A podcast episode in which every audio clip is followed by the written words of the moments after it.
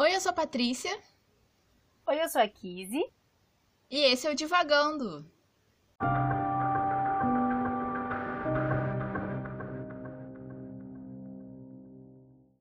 Olá, pessoal, tudo bem com vocês? Hoje a gente está aqui para o primeiro episódio do ano de 2021. Esse primeiro livro, né, que aqui a gente está lendo para Divagando.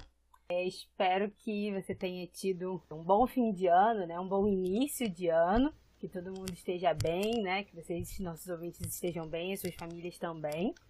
E que nesse novo ano a gente tem aí várias leituras para a gente aproveitar, para a gente pensar, para a gente conversar e devagar sobre a vida e sobre tudo que a gente quiser aqui juntos neste nosso podcast. E para começar bem o ano, né, com uma, uma aura bem, bem pacífica, talvez, bem tranquila, né? Um livro bem tranquilo de ler.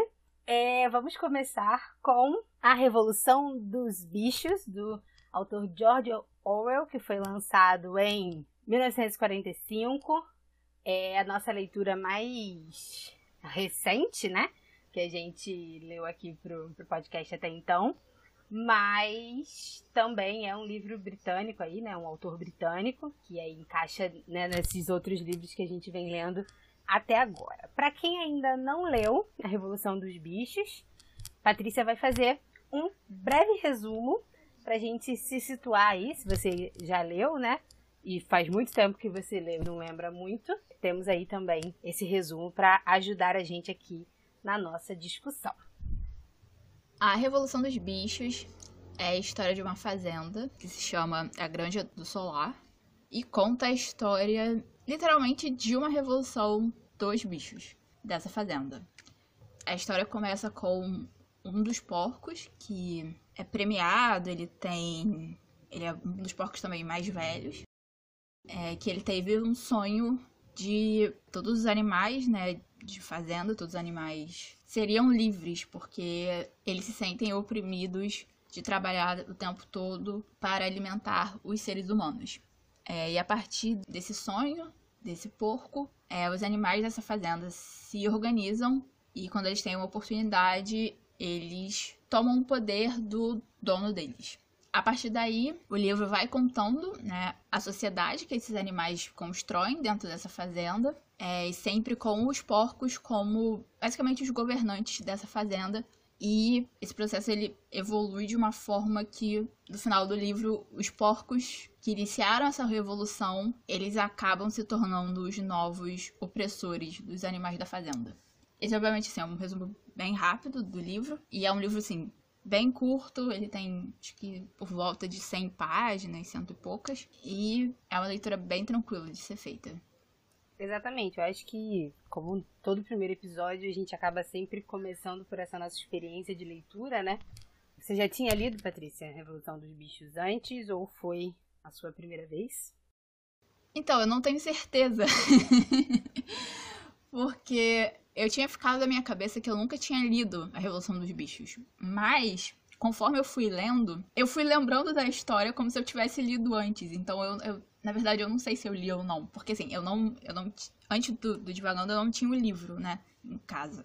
Mas eu posso ter lido em algum momento emprestado ou, ou, de, ou de algum lugar. Porque realmente, assim, eu conhecia a história geral, né, do, da Fazenda, mas certos detalhes eu achava que eu não sabia, mas conforme eu fui lendo eu sabia eles. Então foi uma experiência bem esquisita nesse sentido.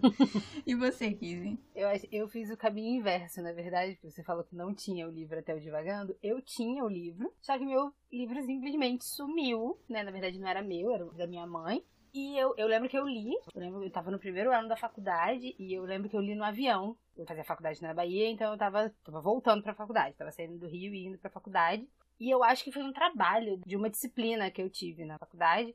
É, lá a gente tinha, acho que era uma coisa bem específica, na verdade. Eu acho que eu nunca vi isso em outros cursos, que a gente tinha uma disciplina de oficina de textos. Logo no primeiro era uma disciplina obrigatória, né? E eu fiz é, museologia na faculdade. É, e era um, uma disciplina para a gente ler os mais variados tipos de textos e conhecer, né? Tipo, os mais variados tipos de textos. É, as mais acadêmicos, os romances, enfim, né, artigo, TCC, essas coisas assim, a gente teria contato, né, com esses textos, com essas variedades, na verdade. E aí, um dos livros, é, teve um, um determinado trabalho que o professor passou três livros, eu acho, e a gente podia escolher. E eu acabei lendo. Acho que eu acabei lendo os três, mas agora eu não tô lembrando qual era o terceiro. É, um deles era a Revolução dos Bichos, o outro era o, o, Alta Fidelidade, que eu esqueci o nome do autor, e tinha um terceiro que eu não lembro qual é, nesse momento. Eu não lembro o trabalho, por qual livro que eu fiz o trabalho, mas eu lembro que eu li a Revolução dos Bichos para esse momento da faculdade. E ele é um livro, como você disse, é um livro muito curto, muito fácil de ser lido. E eu li ele numa viagem, né? Tipo, é, duas horas de voo, mais ou menos, do, do Rio para Salvador. É, e eu li numa viagem, praticamente, num voo. E eu lembro que eu chorei no final. Eu me senti. Eu, eu, imagina a cena, Kizzy Ponte sentada no voo chorando. Porque eu me senti traída. Eu me senti muito traída. Eu me senti assim, tipo, parecia que era comigo, sabe? Desesperançosa. Como se eu fizesse parte, né, daquela revolução e eu tivesse visto a revolução fracassar, né, ali comigo. Então, eu lembro que eu chorei muito, assim. Foi, foi constrangedor, inclusive. Mas eu, eu foi, foi um momento assim que me marcou muito de vergonhas que eu já passei por conta de livros. Eu acho que esse eu tá aí no, no top top 1 da minha, das minhas vergonhas. Mas é um, é, é um livro muito. Foi, eu, essa vez que eu li, agora eu não chorei. Mas é, depois disso, meu livro sumiu e tudo mais. Tanto que eu li pelo Kindle, porque eu acabei não comprando outro, porque eu ainda tenho esperanças de achar aquele exemplar. Eu não chorei dessa vez, eu acho que o Kindle me afastou um pouco, né? Me deu um pouco mais de seriedade. Mas. mas o. Foi bem emocionante para mim na primeira vez que eu li. Eu acho bem compreensível você, você ter chorado por esse sentimento né, de traição, porque você, né, você se sente realmente parte daquilo que tá acontecendo, assim. Eu acho que o momento que mais me tocou, assim, emocionalmente foi a morte do Sansão, sabe? Que, tipo, cara, que sacanagem. O, ca o cavalo, tipo, trabalhou a vida inteira. O lema dele, né, tipo, ele não entendia muito bem as coisas, mas o lema dele era sempre trabalhar mais, né? Então ele tava sempre trabalhando mais e sempre esperando o momento que as coisas iam melhorar. E ele morre daquele jeito e morre sendo totalmente traído, né, pelos, pelos porcos. Mas não sei, assim, eu não tive. Acho que tirando esse momento, assim, eu não tive nenhum momento realmente é, é, emocionada, né, desse livro. Pra mim, a emoção começou justamente aí, quando eu me dei conta do que ia acontecer com, com o Sansão, é, foi daí até o final, né? Então, tipo, o, a, a, o sentimento de traição, né? De decepção com o livro, né? Com, não com o livro, mas com os acontecimentos, foi ladeira abaixo, né? Desde que o Sansão ele quebra a perna, acabou pra mim, né? Foi ali uma derrocada triste daí pra frente. É, eu, eu, realmente, assim, mas não sei se é porque eu já sabia a história do livro, ou porque eu entendia mais ou menos né, o que inspirou o autor a, a escrever essa história. Mas a, desde o início a minha opinião era muito parecida com o. o ai, como é que é o nome do. O Benjamin. Isso é muito parecida com a opinião do Benjamin, porque ele acaba sendo o personagem né, que mais vê claramente o que está acontecendo, né, desde o início. Apesar do pessimismo dele, ele vê claramente e no final ele, ele meio que não se sente tão traído, eu acho, pelo menos, porque ele nunca né, acreditou 100%. Ele sabia que a vida dele como burro de fazenda sempre ia ser trabalhosa e sempre ia ser difícil. Então ele nunca, né, também comprou totalmente a ideia da revolução. Então acho que o meu posicionamento era meio esse também, lendo o livro. Mas depois, eu não sei, né, se todo mundo que está ouvindo sabe exatamente o que aconteceu ontem, ontem ou anteontem, é, nos Estados Unidos. E apesar de serem movimentos diferentes, eu acabei lembrando muito da Revolução dos Bichos, porque por mais que a metáfora em si do George Orwell fosse em relação à União Soviética, né? Ele claramente está falando do comunismo. E como o comunismo depois se tornou esse. Na União Soviética, especificamente, né? E em outros lugares também, que a gente sabe. É, se tornou esse, essa autocracia é, totalitária e completamente focada num líder. É um pouco que a gente vê hoje em dia com a extrema-direita no mundo, sabe? Não só nos Estados Unidos, como aqui no Brasil e em outros lugares é, é esse movimento que, que, obviamente, assim, você tem um líder que ele tá sendo. que ele tem um discurso, né? Ele tem um discurso sempre de a vida vai melhorar, as coisas vão melhorar, é, a gente vai ganhar e a gente vai acabar com esse inimigo. E aí esse líder sempre acaba, né, se virando e pisando em cima de quem realmente fez a revolução, no caso. Eu acho que o que aconteceu, né, na capital dos Estados Unidos essa semana foi muito emblemático em relação a isso, assim, é ver que, infelizmente, ainda é uma coisa que constantemente acontece, sabe? As, as pessoas, por mais que eu discorde do, do posicionamento político delas, né, essas pessoas que invadiram o, o Capitólio norte-americano, é, por mais que eu discorde, eu entendo o sentimento que, assim, eu espero que chegue para eles, né? Que eles não continuem se iludindo de que o Trump realmente está do lado deles e vai realmente melhorar as coisas. É, por mais que seja difícil você, às vezes, encarar essa realidade, é, é uma realidade que precisa ser enfrentada sempre, não importa o seu posicionamento político, de que é, não existe um líder, não existe uma pessoa específica que vai salvar o seu país, o seu bairro, o seu município, o seu estado. Sempre é e sempre precisa ser uma combinação de trabalho duro de todo mundo para que as coisas melhorem. Desabafo. um desabafo político nesse momento. Sim. é, só para é, só deixar claro, né, para quem vai escutar a gente, a Patrícia referiu a dois dias atrás, o dia que a gente está gravando, obviamente, né? Então, essa semana, quando esse episódio for ao ar, né? Na verdade, vai ter passado aí pelo menos uma semana, né? Mais ou menos, é, desse acontecimento, né? Onde as pessoas invadiram o. Esqueci o nome do lugar. A confirmação da eleição do novo presidente americano, né? Foram imagens chocantes, algumas pessoas morreram, né? É, e principalmente um ataque à democracia, né? Mas, enfim, eu concordo muito assim com, com que você esse final aí, né, com, como você termina o seu pensamento sobre como não existe, né, essa essa figura salvadora, né, essa figura redentora que vai salvar a nação, né, e vai transformar o mundo, pelo menos o mundo, o universo que a gente vive, né? E isso é claramente né, o que aborda aí a, a Revolução dos Bichos, né? Na, na figura do Napoleão, né? Que ele está sempre fazendo a manutenção do próprio poder, né?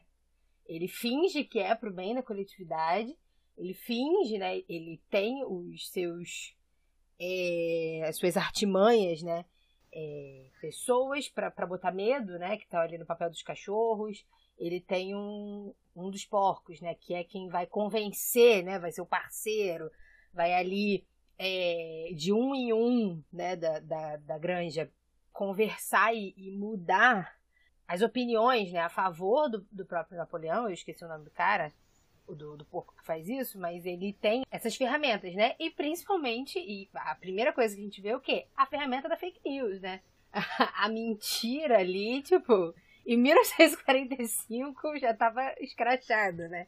Em como as notícias falsas, né, a respeito de qualquer coisa, né, não só de uma figura política, como as notícias falsas a respeito da realidade, né, do que está acontecendo, do que não está acontecendo, interfere diretamente é, na opinião pública e no, no apoio né, das pessoas àquele, àquela figura de poder.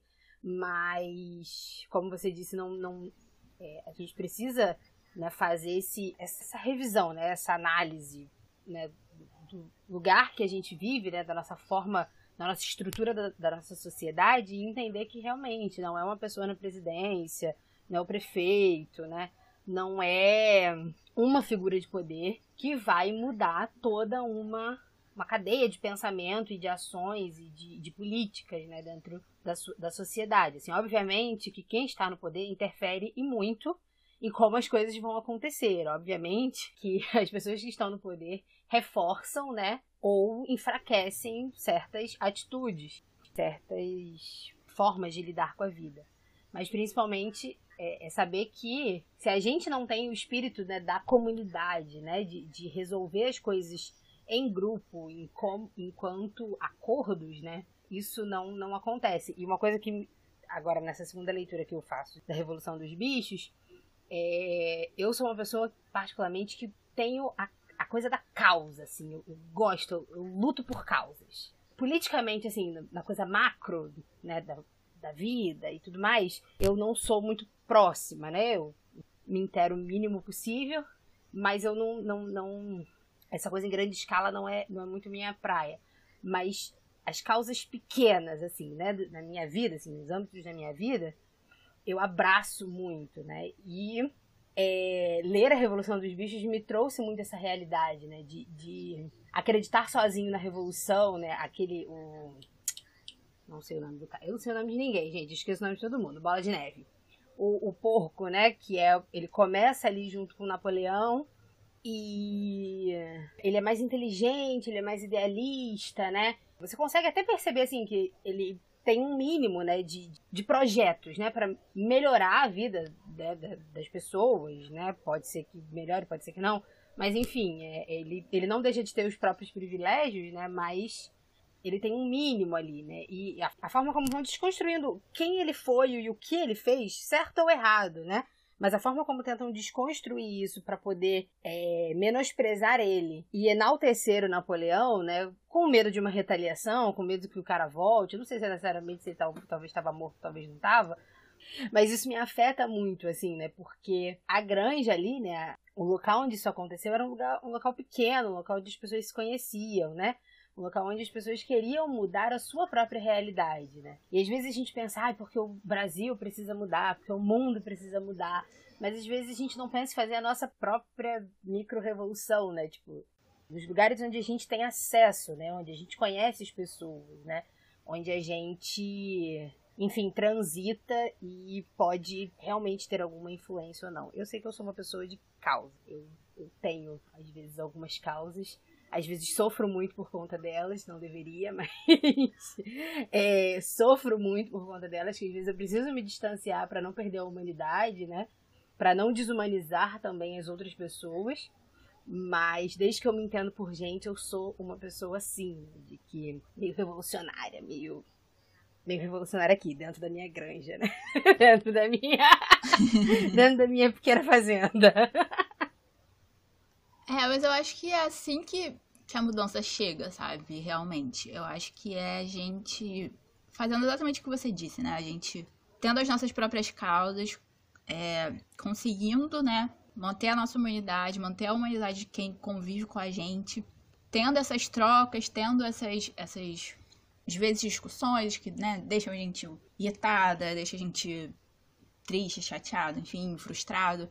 Mas, né, é, é a partir de cada pessoa e a partir das pessoas que elas convivem, a partir, né? Porque cada pessoa pelo menos conhece 10 pessoas. E aí, conforme, né, essa mudança vai ocorrendo, ela vai se tornando real. E a gente vê, pelo menos, a gente hoje em dia, né, pensa e reflete muito na questão das redes sociais, né? Porque diversos movimentos começaram, tanto de esquerda, de direita, progressista, conservador, etc. Eles tomaram outras formas a partir das redes sociais. É, e aí a gente perdeu um pouco esse, essa noção, né? De que eu tô aqui vendo as coisas, né? Olhando as minhas causas, olhando o que eu acredito, olhando o que né, funciona para mim, faz sentido para mim.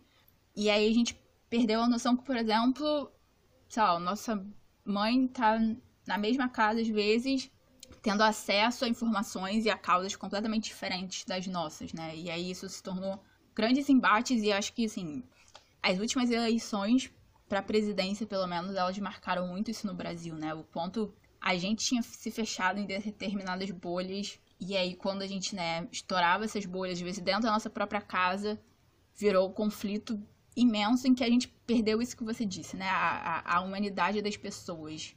A gente perdeu a noção de que, né, cada um tem os seus valores e cada um tem as suas ideias em relação a como a gente pode melhorar o mundo.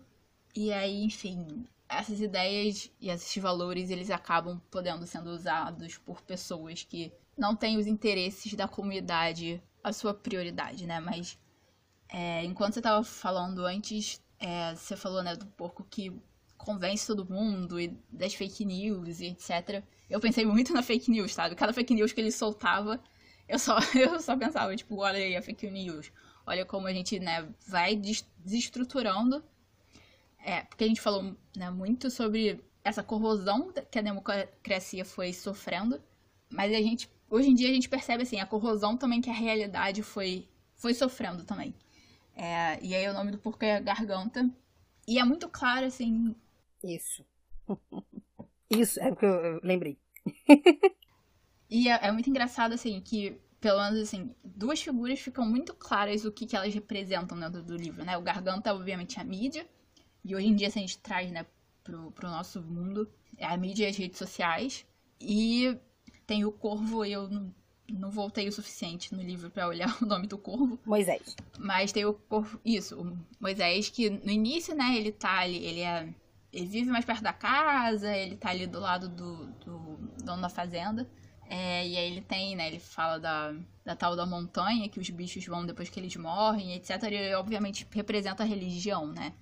E aí esse, esse corvo some, né, quando os bichos tomam o poder, mas depois ele volta e aí ele fica, né, do lado dos porcos. Como que uma mídia e uma religião é, e aí a gente tá falando né, de uma religião específica, pensando em todas as religiões, porque acho que historicamente a gente pode ver que qualquer religião pode ser usada para esse tipo de alçada ao poder de um grupo, de um, um líder que não tem os interesses né, da comunidade, como essas duas frentes, né, essas duas figuras essas duas instituições elas funcionam nessa opressão, porque. porque são as formas de, de fazer a manutenção dessa opressão, né? Porque o papel ali do, do corvo, Moisés, é justamente falar: olha só, vocês estão sofrendo, a vida de vocês é sofrida, mas não se prende a isso. Quando vocês morrerem, vai ter um, um, lugar melhor, né? A montanha de açúcar, onde tudo vai ser maravilhoso. E eu, que vou, né, e, e alcanço voo, voos altíssimos, já vi este lugar. Então ele existe, eu estou atestando que ele existe, então fiquem tranquilos, porque vocês estão sofrendo. É, a vida que, vai, que vocês têm não vai ser melhor do que isso, mas no futuro é, vai ser melhor, porque existe isso. Então, na, o que a gente precisa às vezes tomar cuidado é que realmente isso, né? Quando, quando a religião, as religiões, seja ela qual for, é utilizada como manutenção de poder, ela perde, né, o seu, o seu contato com o sagrado aí, né, para justamente ser isso, é o cala boca da terra para você ter algo melhor no céu, enfim, ou no pós-vida, né? Então, é, a religião, ela realmente ela é deturpada, né, quando ela é usada para fazer esse controle de poder. E o Garganta, é, a questão da, da mídia né, e das fake news, como isso, isso, isso me assusta, assim. Porque o que ele faz no livro, né? Tipo, as coisas sobre as quais ele fala e tudo mais, parece bem idiota. Mas quando você traz isso pra, pra realidade, né? E lendo isso em 2021, né? Muito próximo das últimas eleições presidenciais, isso vira tão real, assim, que, que você pensa, às vezes você olha e pensa, ai, será que isso acontece mesmo? E aí você para e olha para a realidade e acontece. Né? Como a, a mídia, as redes sociais, as pessoas que manipulam essas redes em, em grande escala, fazem você duvidar de você mesmo fazem você duvidar do que você acredita. Porque ele vira. Isso é muito, muito óbvio, assim, né? Dentro do, da história do livro, é quando eles expulsam né, o, o Sr. Jones é, em um dado momento, o Sr. Jones tenta tomar a, a, a granja de volta. E aí os, os, animais se juntam, né? Liderados pelo Bola de Neve, porque ele quer o estrategista, né? Ele quer o intelectual. Então ele até diz que eles ler, ele leu lá as, as guerras lá do Império Romano, sei lá de quem. Então ele era o cara que, que lia, que sacava das coisas, né? Então ele, ele organiza ali, ele vira um general e defende, né, junto com os animais, e os animais escutam ele, e os animais vencem, né, a, a, aquele embate ali com o Sr. Jones, expulsam de novo o Sr. Jones da granja, liderados pelo, pelo Bola de Neve. eles criam uma condecoração, eles condecoram. Ele é todo ali ornado, né, de honrarias, atiram, ele sangra, né, porque ele, eu acho que o tiro não pega nele, pega só de raspão. Então ele tem aquelas honrarias e tudo mais. E anos depois, o, o, o Napoleão vai deturpar aquilo, até que o Bola de Neve vira o é, que ele encabeçou os invasores. E não foi de um dia para o outro, né? Que ele um dia ele é o herói, no outro dia ele é o vilão. Não, é, é um trabalho minucioso, é um trabalho que leva tempo. É um trabalho de, de formiguinha, mas muito bem planejado, né? E aí, quando você vê o Bola de Neve de herói de guerra, vira vilão, né? Vira o, o grande invasor, o, que, o grande opositor, né? Que estava mancomunado desde sempre com o Sr. Jones. E é muito engraçado, assim, é muito curioso como os animais eles lembram, eles em um determinado momento eles olham e falam: "Não, mas o Bola de Neve lutou do meu lado, né? Eu vi, eu lembro". E daqui a pouco eles estão duvidando da própria memória, né? Eles estão duvidando da própria realidade, do que eles próprios viveu, né? E isso é muito perigoso, assim, isso é muito assustador, porque é isso que acontece, né? É isso que acontece. As pessoas compartilham lá milhares de, de informações pelo WhatsApp, né? É, e é a grande via aí das fake news é aquelas correntes do WhatsApp, e aí, às vezes, é básico, né? Às vezes, uma notícia que é só você parar e falar: Você já viu isso acontecer? Você conhece alguém que tenha visto isso acontecer? Ah, não, não conheço, mas me disseram que o primo do tio, do avô, do fulano que mora 3 mil quilômetros de distância de mim disse que. Sabe? é umas coisas tão, tão fora da realidade e que chegam a ser absurdas, né? E aí dá no que dá. Acontece o que acontece e a gente vive o que a gente vive hoje. É, assim, eu como estudante de comunicação, eu acho que o papel da mídia, e aí tanto da mídia tradicional quanto das redes sociais, né? É, acho que a gente sempre precisa lembrar que as pessoas elas se comunicam com uma intenção, sempre. Então, obviamente, assim, a gente tá aqui, por exemplo, se comunicando com vocês que estão ouvindo a gente, a gente tem intenções, obviamente. Nenhuma comunicação é neutra, né? O jornalismo, ele, por muitos anos, tentou e, e se colocou como neutro, mas isso sempre eu acho que assim, se é uma coisa que você vai atrás, é válida, mas você não pode nunca, né, é, iludir quem você está se comunicando de que você não tem uma intenção ali. Aí sobre essa questão específica, né, de como esse trabalho de corrosão da realidade, né, pela mídia acontece, é, a gente viu muito claramente durante essa pandemia, né? A gente viu primeiro a confusão, da onde vinham as, as, as informações, né? Quem estava falando a verdade, quem não estava. E aí, quando os órgãos sanitários, os órgãos de saúde começaram a falar: não, olha só, isso daqui é grave, a gente precisa se proteger, tem tantas pessoas que já morreram no mundo, etc.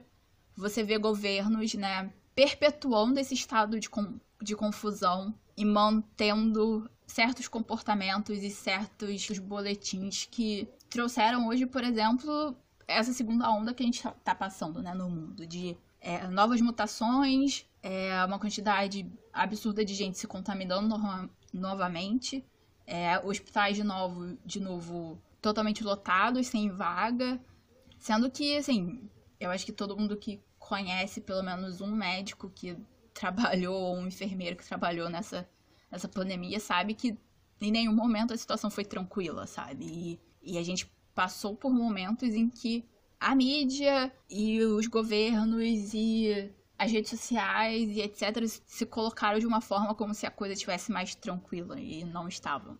Mas é isso também, assim, é um processo que você vê claramente, porque, obviamente, assim, só a religião ou só a mídia não vai fazer esse trabalho sozinho, né? Ele não vai criar esse, esse clima de, de desconfiança e de distorção da realidade para a manutenção de um poder de uma pessoa ou de um grupo específico sozinhos, né? E a gente vê claramente isso com o fato que é, no início os porcos, né, eles se alfabetizaram e eles tentaram alfabetizar os outros bichos e aí isso não deu certo e daí também que vem o início do deles verem a oportunidade de que eles podiam se beneficiar sozinhos de certas coisas, né? E aí você vê claramente, por exemplo, eles na, na, no celeiro eles tinham escrito as regras ou as leis ou os fundamentos do animalismo, que é o movimento deles. E aí, conforme né, o Napoleão vai tomando poder, ele vai cada vez mais criando esse ambiente, né? Ele usa os outros porcos de privilegiar eles mesmos e principalmente essa figura do Napoleão como líder. Você vê esse movimento de eles modificando as leis, né? Eles botando, por exemplo, assim, é, nenhum animal deve beber álcool. E aí depois eles mudam isso, né? Depois que os porcos experimentam o álcool e veem que, né, isso é bom, isso é divertido, etc. É, eles vão, eles mudam, nenhum animal deve beber em excesso, né? É, nenhum animal deve matar outro animal sem motivo. Eles vão, eles vão modificando as leis para beneficiar eles. E ao mesmo tempo você vê, é, você mencionou, né, com decoração do, do bola de neve, etc. E aí já foi, na verdade, o meu primeiro alerta, né, que foi o início de militarização daquela sociedade, porque enquanto os animais, né, eles estavam todos se ajudando e todos tentando ao máximo conviver em paz, eu acho que a situação não teria chegado ao ponto que chegou, né, por exemplo, porque e eu acho que isso é uma coisa que a gente precisa sempre lembrar, né, porque é muito fácil a gente julgar e demonizar os outros. É, eu não acho que os porcos, desde o início, fosse a intenção deles de criar esse governo totalitário opressor dos outros animais. Eles realmente queriam acabar com a opressão deles em relação aos seres humanos, né? A opressão que eles estavam sofrendo dos seres humanos. É, e tornar os animais realmente iguais e tendo os mesmos direitos, etc. Eu acho que o que foi acontecendo é, existia uma ameaça de fora, que ameaçava aquela pequena utopia que eles tinham criado, e eles precisavam se defender, e aí isso né, cria uma mentalidade de, de controle ali, de dos porcos acharem que eles precisam controlar a situação para tudo dar certo, porque eles sabem mais e eles entendem mais, são eles que sabem lei, etc. É, e daí você começa a criar, né, essas facções que vão se desviar do caminho que, que elas tinham começado desde o início, né? E aí, com a maior é, militarização e depois com Napoleão, né, roubando os, os filhotes de cachorro para criar uma polícia secreta, é, para depois tomar o poder e, e expulsar o, o, Bola de Neve da fazenda e etc. É todo um processo, né? É todo um processo que se baseia na constante opressão em relação ao trabalho dos animais, a falta né, de educação deles, porque isso é uma certa crítica que eu tenho ao livro, né? E botar os, os, animais como se eles realmente não fossem conseguir, né? Os cavalos não vão conseguir ler mais do que isso as galinhas não vão conseguir ler mais que isso, as ovelhas não se importam e etc.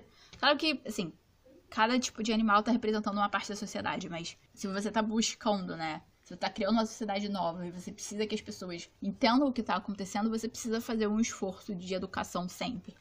Enfim, é todo esse cenário né, que é montado e, e o George Orwell monta ele incrivelmente, de uma forma extremamente simples e fácil de ler, e que mostra exatamente o que volta e meia acontece nas sociedades do mundo, sabe? Que, que é isso, alguém vai buscar um poder, alguém que talvez no início fosse bem intencionado, mas que de alguma forma aquele poder vai subir a cabeça desse, desse indivíduo, desse grupo.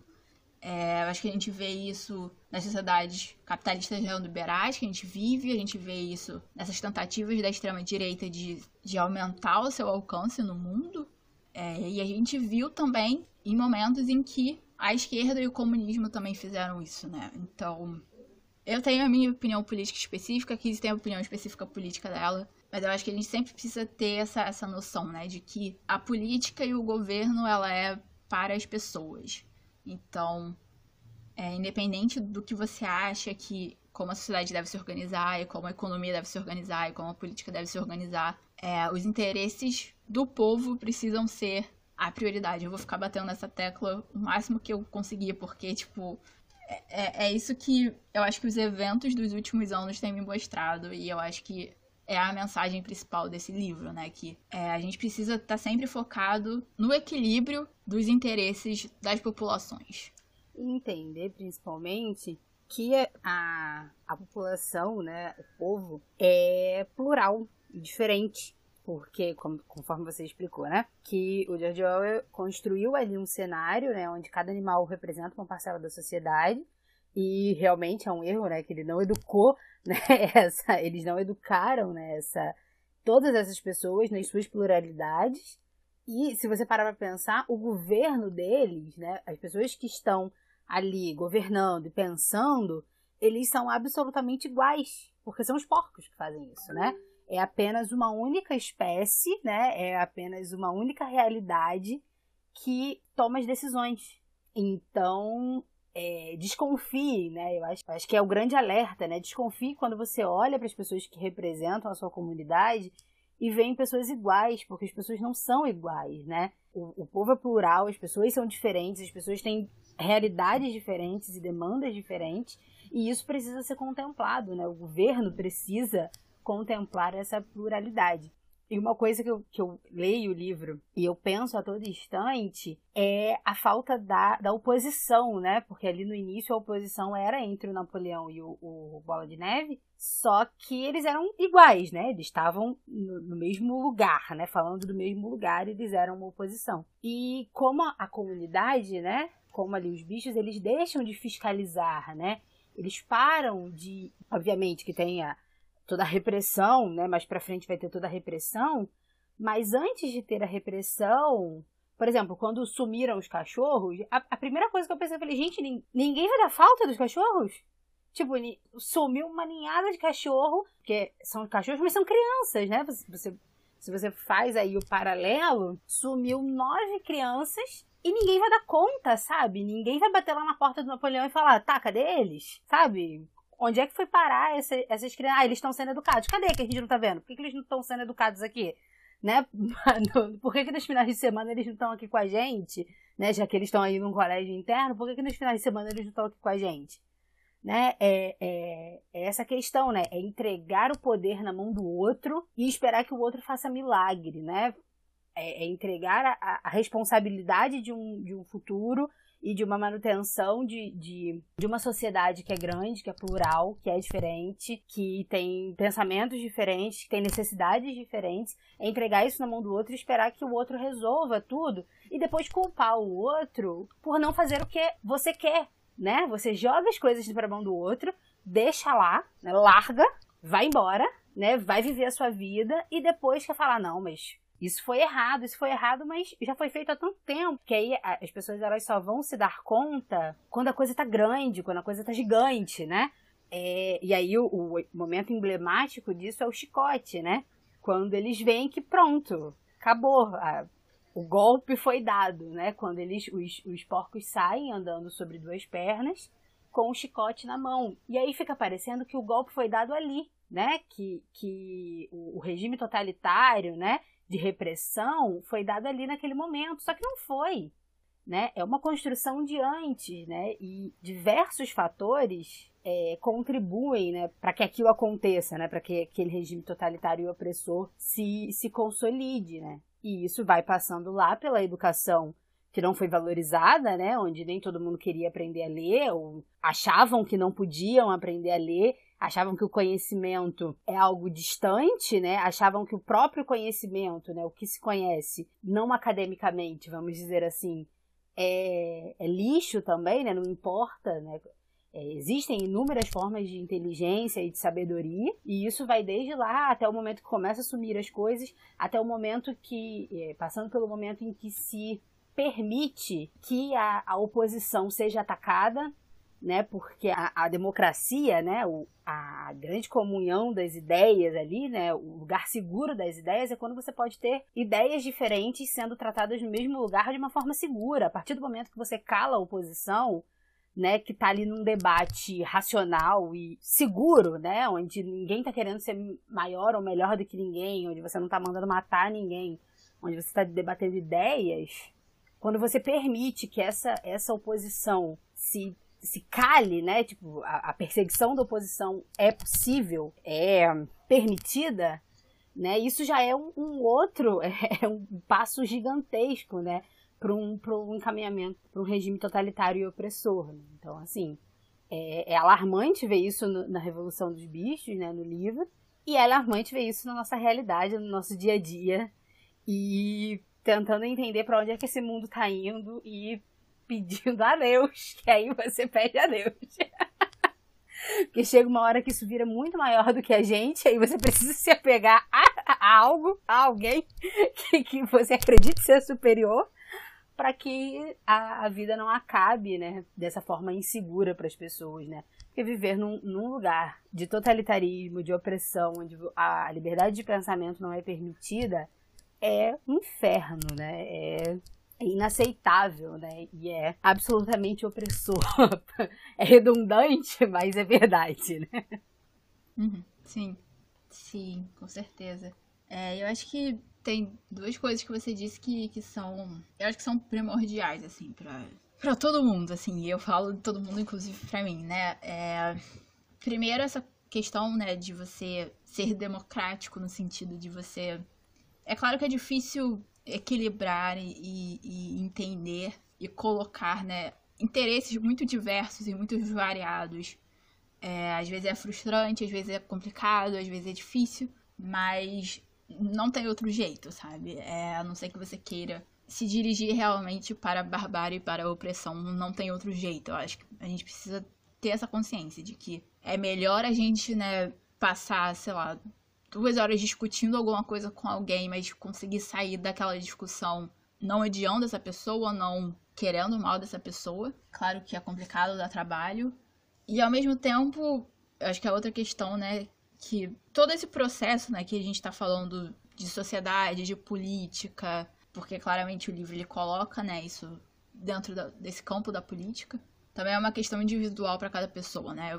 Onde na sua vida você está tirando o poder de você mesmo e colocando na mão do outro? E onde você está culpando o outro pela responsabilidade que você jogou para ele, né? E uma coisa acaba, né, espelhando a outra, né? Se a gente, como indivíduo, está vivendo dessa forma, a gente, como sociedade, está vivendo dessa forma também, colocando o poder na mão do outro e culpando o outro quando a gente não tem o que a gente precisa, o que a gente quer, o que né, é, é necessário para nossa vida. A gente precisa tomar de volta a responsabilidade daquilo que a gente quer e do que a gente precisa. Era só isso que eu tinha para acrescentar. Exatamente. Você tem razão. Eu concordo com você. e com esse pensamento, a gente termina o nosso episódio de hoje, que a gente, né, conversou sobre a Revolução dos Bichos, conversou um pouco sobre a situação do mundo, né, que a gente está vivendo nesse momento, inclusive com, acontecimentos e fatos muito recentes, é, e também como isso se espelha na nossa vida, né, individual. Então é isso, nosso episódio de hoje fica por aqui, pessoal.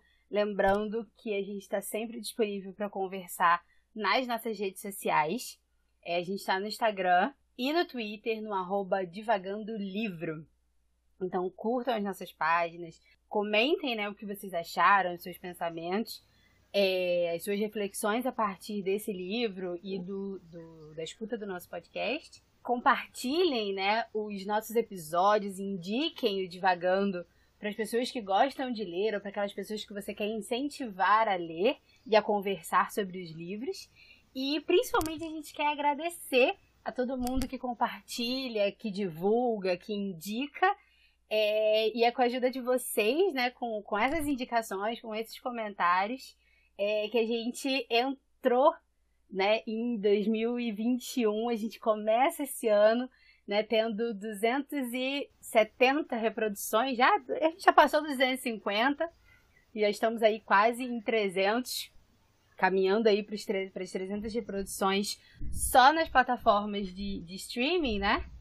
É, como o Spotify, o Anchor e, e outras mais. Então, muito obrigada a você que compartilha, você que escuta a gente e tá sempre aqui fielmente em todos os nossos episódios e sempre indicando, sempre comentando, sempre dando é, força pra gente continuar tendo essa conversa aqui. É o nosso muito obrigado e daqui a 15 dias a gente se encontra para continuar conversando sobre a Revolução dos Bichos. Tchau, tchau, pessoal. Muito obrigada. Tchau, gente. Muito obrigada. Até daqui a 15 dias.